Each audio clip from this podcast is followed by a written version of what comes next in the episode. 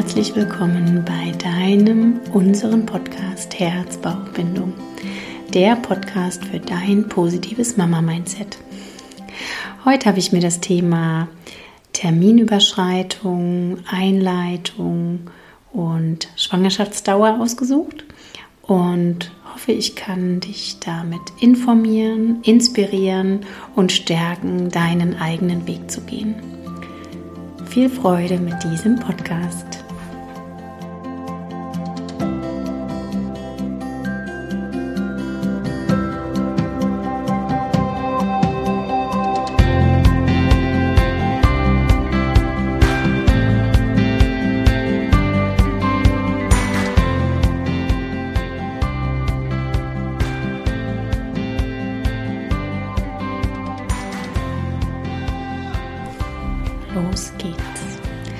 Heute möchte ich das doch recht interessante Thema Dauer der Schwangerschaft, Terminbestimmung, Terminüberschreitung und Einleitung mit euch teilen. genau, einfach mein Hebammen, Hebammenwissen dazu an euch weitergeben und ähm, euch so ein Stück weit informieren und ein bisschen, ja, darin bestärken, euren Weg zu gehen, so wie ihr das hier aus diesem Podcast kennt. Spannend ist, dass ähm, ja, es zwei Varianten gibt, den Termin zu bestimmen. Früher war es ja so, dass wir nicht ganz so unseren Körper beobachtet haben. Also wir nicht, sondern die Generationen vor uns, die Frauen, und ähm, man das gar nicht so wusste, was passiert genau im Körper. Und das, äh, mittlerweile sind wir da sehr informiert, sehr hintendran. Viele Kinder sind geplant und ähm, die Frauen wissen genau, wann ihr Eisprung ist, wie lange die Periode anhält, wie lang der Zeitraum dazwischen dauert. Und somit kann man auch sehr gut dann mm, bestimmen, was der voraussichtliche Entbindungstermin ist oder wann. Sehr, sehr spannend ist, dass es eigentlich diesen voraussichtlichen Entbindungstermin überhaupt nicht gibt. Denn nur 6,6 Prozent der Kinder werden statistisch gesehen an diesem Tag geboren. Logisch, weil keiner ist wie der andere. Keine ist wie die andere. Ähm, wie kommen wir denn jetzt auf diesen Termin? Also es gibt zwei Varianten. Ähm, was heute sehr oft stattfindet, ist, dass dieser Termin über den Ultraschall festgelegt wird.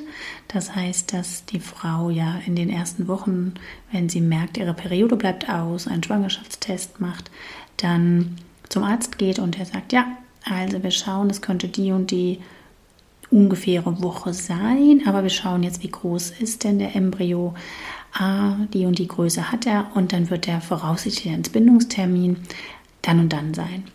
Es gibt aber auch die Nägelsche Regel, die hat ähm, ein sehr schlauer Mensch vor, ich glaube schon über 100, 200 Jahren ähm, festgelegt und hat festgestellt, dass wenn man den ersten Tag der letzten Periode plus ein Jahr minus drei Monate plus sieben Tage rechnet, auch auf den ungefähren Entbindungstermin kommt. Und das ist insofern spannend, dass wir im Grunde primär diese ganzen technischen Dinge da gar nicht unbedingt brauchen. Das heißt, wenn wir uns beobachten, wenn wir wissen, wann war denn der letzte, äh, wann war die letzte Periode, wann war dieser erste Tag und vielleicht sogar wissen, fühlen oder aber auch ähm, testen, wann ist ähm, der Eisprung gewesen, wann könnte dieses Kind gezeugt sein, weil wir vielleicht wissen, wann ähm, hat Sex stattgefunden, können wir im Grunde selbst ausrechnen, wann der voraussichtliche Entbindungstermin ist. Das ähm, ja, Interessante oder für mich auch oft, was mir in meiner Arbeit sehr oft begegnet, ist, dass auf alle Frauen gleich abgebildet wird.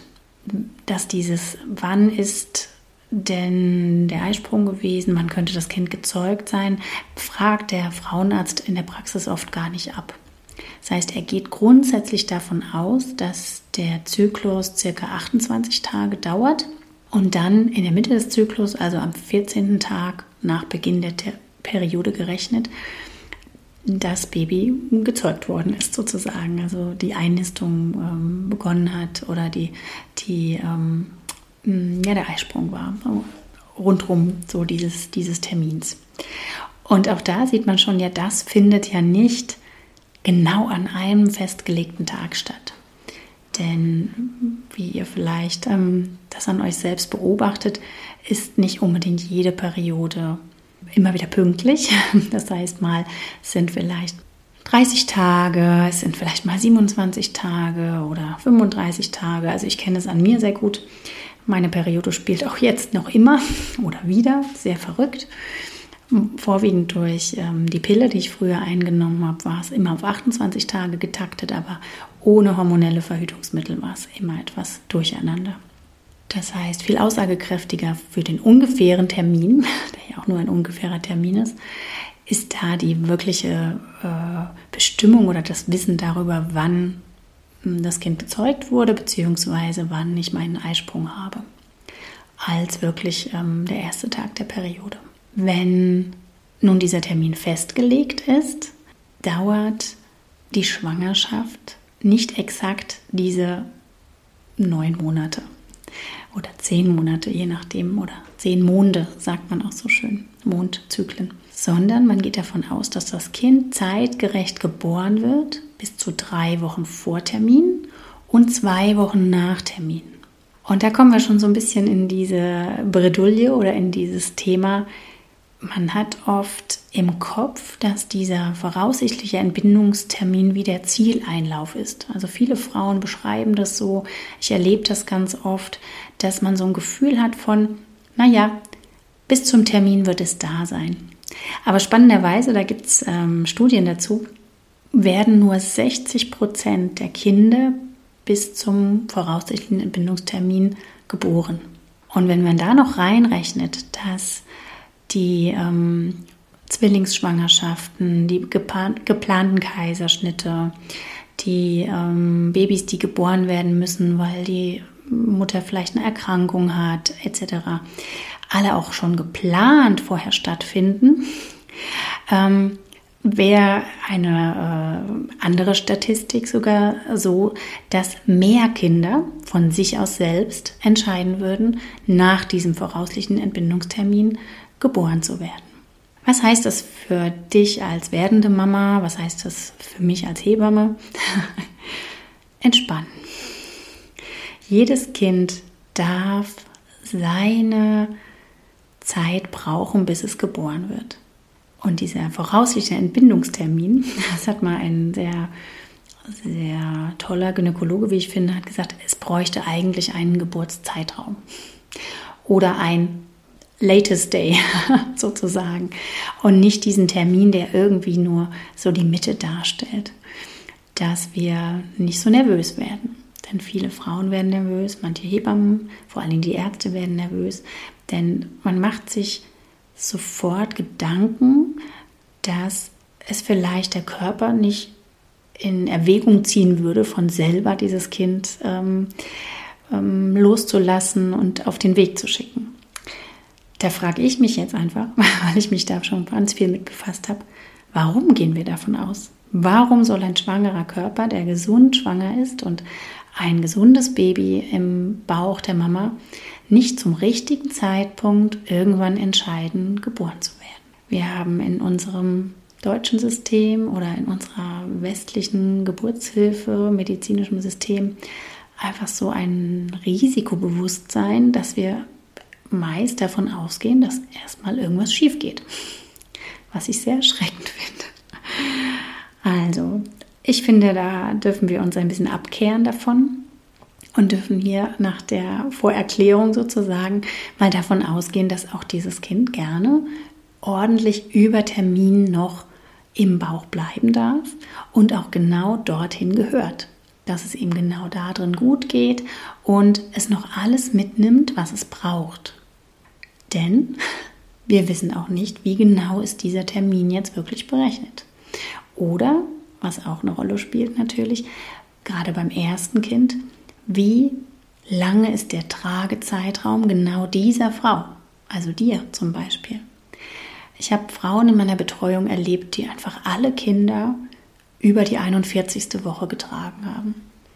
Und das ist ja so individuell, dass natürlich es Frauen gibt, die vielleicht auch 42 Wochen tragen würde.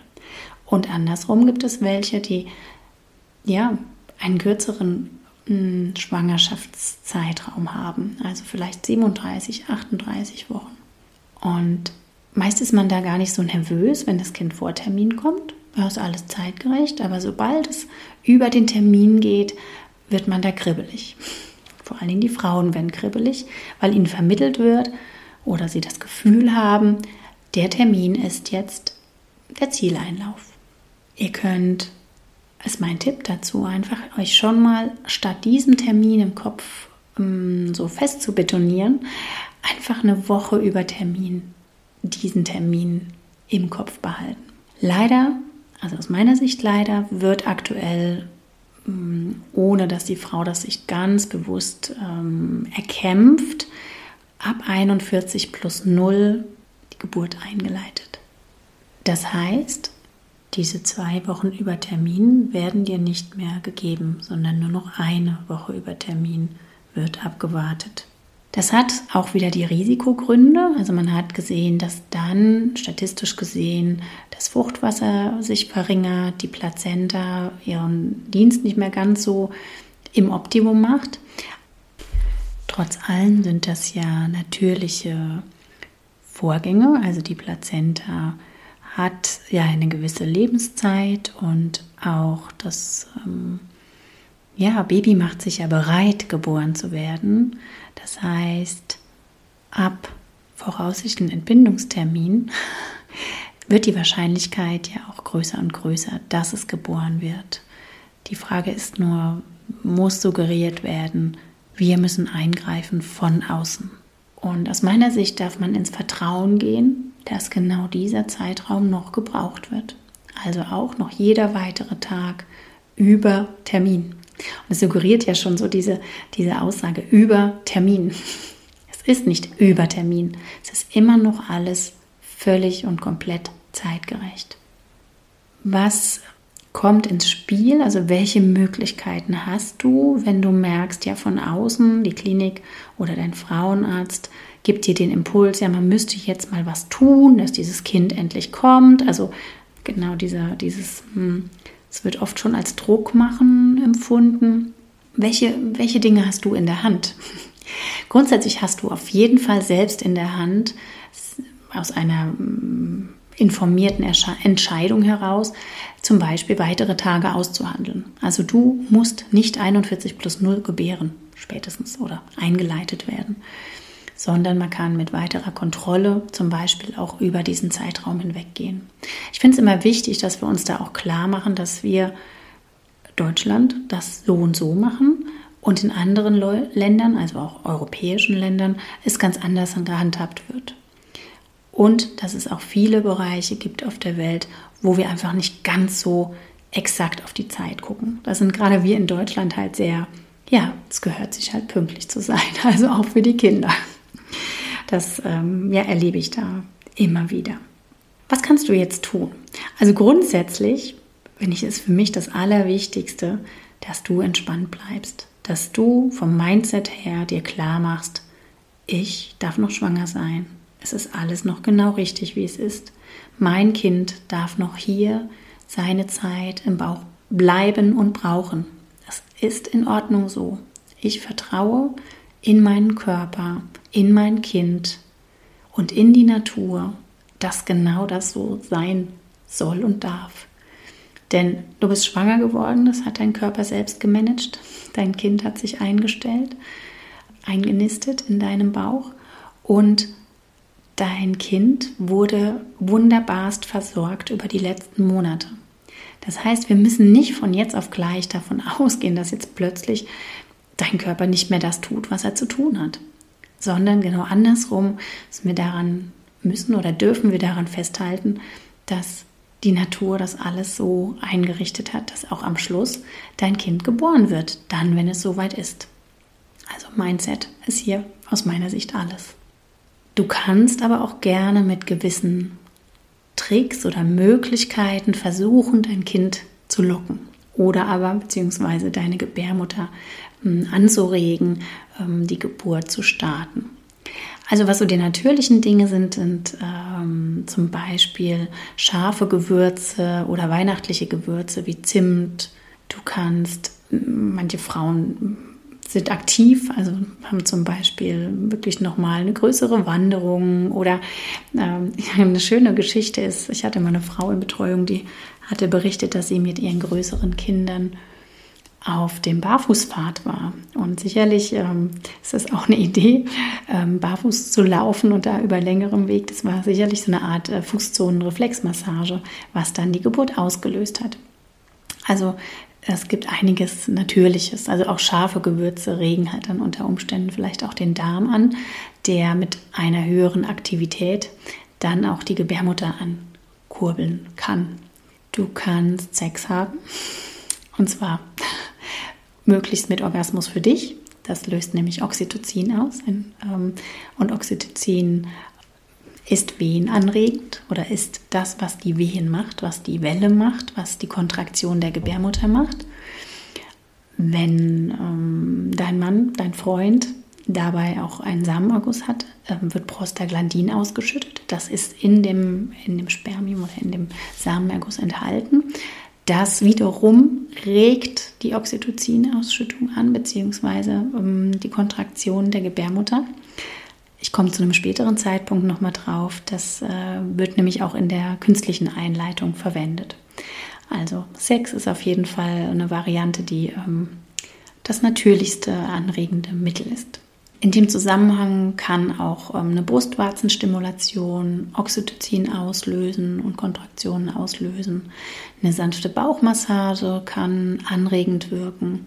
Was aber da so wichtig ist, dass ähm, je aktiver man vielleicht wird, um dieses Kind herauszukitzeln, desto mehr ist dein Körper eher in so einer Hab-Acht-Stellung und ähm, vielleicht auch unter Druck gesetzt und sagt, nein, das ist jetzt nicht der richtige Zeitpunkt, ähm, wenn hier gerade Druck gemacht wird oder man jetzt ganz in der Aktion ist und ähm, hält sich eher zurück, den Geburtsstart einzuleiten. Also von daher probieren, aber auch wieder sein lassen oder in die Ruhe gehen. Es kann auch wirklich genau andersrum helfen, dass man mal in die Ruhe geht, also in die Entspannung geht, wirklich sich auch mal ein, zwei Tage nicht mehr viel vornimmt, nicht mehr so aktiv ist, das kann sein, dass dann dein Körper auch eher angeregt ist, die Geburt zu starten, weil er sagt, ja, jetzt hat, jetzt hat mein Körper Zeit, dieses Kind zu bekommen. Die, die Psyche ist entspannt, es ist Ruhe da, es ist ähm, eine gute Gelegenheit oder eine gute Umgebung vorhanden. Es können dann auch noch Maßnahmen ergriffen werden, die nicht ganz so manipulativ sind wie die künstliche Geburtseinleitung, ähm, was unter Umständen halt am besten mit der Hebamme besprochen wird oder ähm, von der Hebamme sogar gemacht wird. Also das wäre zum Beispiel Homöopathie, Akupunktur, Schüsslersalze, zum Beispiel Rizinus wird unter Umständen gegeben in Form von einer Art Cocktail oder Kapseln. Es kann ähm, ein Nelkentampon eingelegt werden, aber das würde ich alles nicht alleine machen, sondern in Absprache mit der Hebamme oder mit der Ärztin. Es kann ein Einlauf gemacht werden, also ein Darmeinlauf, also eine Reinigung vom Darm. Auch wieder mit dem Effekt, dass der Darm ähm, sehr aktiv ähm, gemacht wird und wiederum die Gebärmutter anschubst. Also das sind jetzt alles so ein bisschen nicht ganz so eingreifende Dinge, was viele Frauenärzte machen und ich finde das leider auch ein bisschen schade, weil ich das schon recht manipulativ finde aus meiner Sicht, ist, dass man ähm, eine Eipol-Lösung macht. Also Frauenärzte untersuchen ja oft vaginal bei jeder Vorsorgeuntersuchung die Notwendigkeit äh, sei jetzt mal dahingestellt. Also das finde ich, ähm, also mache ich in meiner Hebammenvorsorge zum Beispiel überhaupt nicht und ähm, sehe da auch eigentlich keinen Sinn darin. Und auch eher das Problem, dass immer mal wieder Keime ähm, eingebracht werden und ähm, ja auch vielleicht Verunsicherung stattfindet, weil man das Gefühl hat, man muss jetzt immer so durchgecheckt werden. Und ähm, aber bei dieser Gelegenheit ähm, ist es oft so, dass die Frauen, der Frauenarzt oder vielleicht weiß ich, machen es auch viele Hebammen, grundsätzlich auch Richtung Terminüberschreitung von der Woche und ja, was können wir denn tun, dass wir jetzt natürlich schon so ein bisschen anschubsen, haben wir die Gelegenheit, dass man dann mit dem Finger ähm, durch den Gebärmutterhals so ein bisschen durch ähm, wenn der sich schon ein bisschen öffnet und versucht, die Eihaut, also die Fruchtblase, ein bisschen vom inneren Muttermund zu lösen. Also das ist diese Eipol-Lösung. Ja?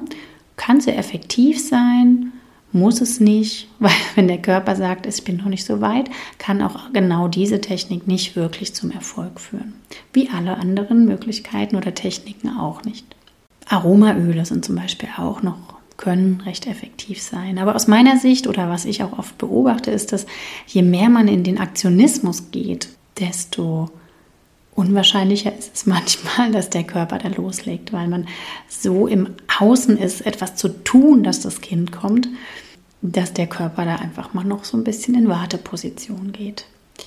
Für mich ähm, das Effektivste ist im Grunde, sich Zeit zu nehmen, der Natur seine Zeit zu lassen und auch eher nach innen zu schauen.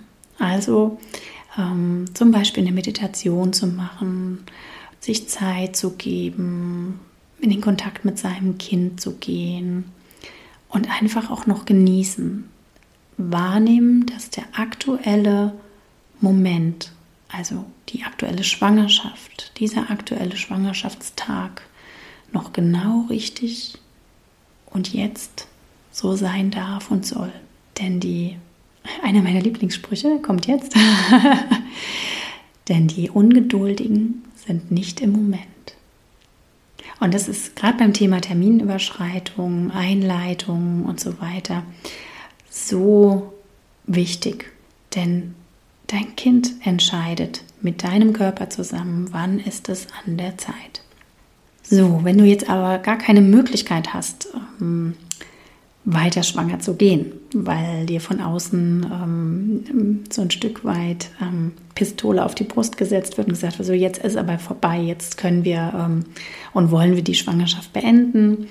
Jetzt, ähm, ja, oder man spürt selber, der Druck ist so groß oder ich kann, ähm, fühle mich einfach überhaupt nicht mehr wohl, ich fühle mich nicht mehr sicher oder mein Kind vielleicht nicht mehr sicher dann hat man medizinisch zwei verschiedene Möglichkeiten einzuleiten oder vor allen Dingen von der medikamentösen Seite her. Einmal mit Prostaglandin, das war das, was ich verglichen hatte mit dem ähm, Ejakulat, also das ist auch im Ejakulat vorhanden in geringer ähm, Dosierung. Ähm, dieses Prostaglandin wird gegeben über eine Tablette oder ein Gel, was vaginal eingeführt wird. Oder man kann auch eine Oxytocin-Infusion machen. Das wird ähm, von jeder Klinik ähm, ganz unterschiedlich gehandhabt und es kommt auch etwas darauf an, wie ist denn die Gebärmutter-Situation ähm, vorab.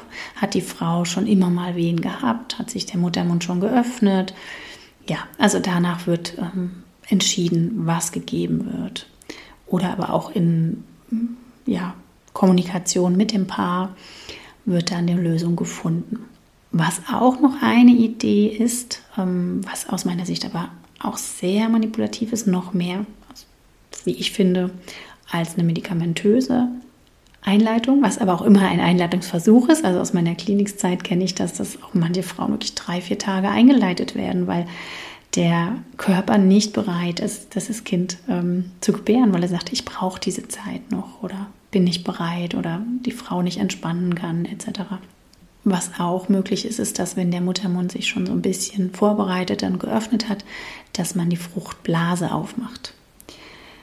Das ist ein definitiver Geburtsbeginn, so wie man es auch so sagt, wenn, der wenn die Blase springt, ist das auch ein definitiver Geburtsbeginn, also von sich aus.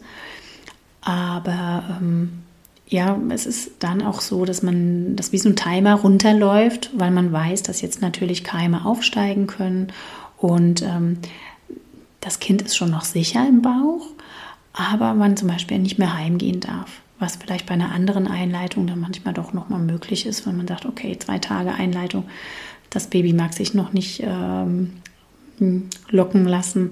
Ja, geh doch mal einen Tag heim. Und sobald die Blase offen ist, ähm, hat man so einen Zeitdruck, dass dieses Kind jetzt auch geboren werden soll. Und es hat auch andere Nebenwirkungen oder kann Komplikationen haben. Was ich sehr wichtig finde, ist, ähm, sich klar zu machen, dass eine Terminüberschreitung ab 41 plus vielleicht gewisse Risiken hat, dass aber auch eine Einleitung gewisse Risiken hat. Ich kenne jetzt keine aktuelle Studie und ich glaube auch nicht, dass die so gerne offen kommuniziert wird. Aber was meine Erfahrung ist, und auch viele meiner Kollegen können das bestätigen, ist, dass eine Einleitung, das heißt Intervention an der Frau, also ein Eingriff, ähm, meist auch weitere Interventionen nach sich zieht. Und dass allein die Einleitung das Risiko birgt, am Schluss einen Kaiserschnitt zu bekommen. Und ähm, das ist leider, leider, leider oft etwas, was nicht so 100% kommuniziert wird, weil ich hoffe, dass du jetzt hier noch dran bist, auch wenn du selber vom Typ her vielleicht ähm, jemand bist. Und das sehe ich auch oft bei Frauen, die sagen, oh, das Kind soll doch jetzt mal langsam kommen und ich will nicht mehr schwanger sein und ich finde es anstrengend oder ich habe schon so viel Schwangerschaftsbeschwerden. Ja, das ist eine harte Zeit für den einen oder anderen. Aber die Anerkennung ähm, dessen, was man gerade leistet und ähm, der Situation, dass die jetzt genau gerade jetzt noch wichtig ist und richtig ist, ähm, ist aus meiner Sicht elementar. Denn wenn man sich klar macht, okay, ich lasse jetzt einleiten, vielleicht schon 39 plus oder 40 plus, also das heißt 40 abgeschlossene Wochen, das ist dann der voraussichtliche Entbindungstermin, ähm, muss man sich einfach klar machen, dass man damit das Risiko in Kauf nimmt, weitere Interventionen, wie zum Beispiel eine PDA, zu brauchen und am Schluss vielleicht auch einen Kaiserschnitt zu bekommen. Das finde ich ganz wichtig, dass man sich das klar macht. Also die wenigsten Einleitungen kommen dann im weiteren Verlauf ohne jegliche weitere Unterstützung oder ja, Manipulation in dem Sinne aus. Andere Sache ist, wenn es jetzt zum Beispiel eine medizinische, ganz klare Indikationen gibt, wie zum Beispiel in Schwangerschaftsvergiftung ähm, etc., dass man da ähm, sagt, okay, jetzt geht es der Mutter nicht mehr gut, wie können wir jetzt so schnell wie möglich das Kind animieren zu kommen.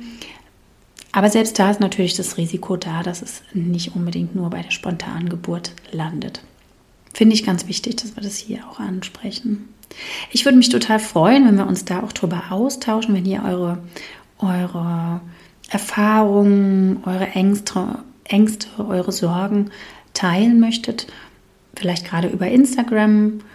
Ich ähm, mache einen Post zu dieser Podcast-Folge und würde mich dann freuen, wenn ihr da etwas dazu schreibt und auch gerne mit mir ins Gespräch kommt, wie ich die Sache sehe oder aber auch, ähm, was ihr erlebt habt, wie andere damit umgegangen sind was in eurem Umfeld darüber gedacht und geredet wird. Also all das wäre sehr, sehr spannend, wenn wir da ein bisschen miteinander in den Austausch kommen.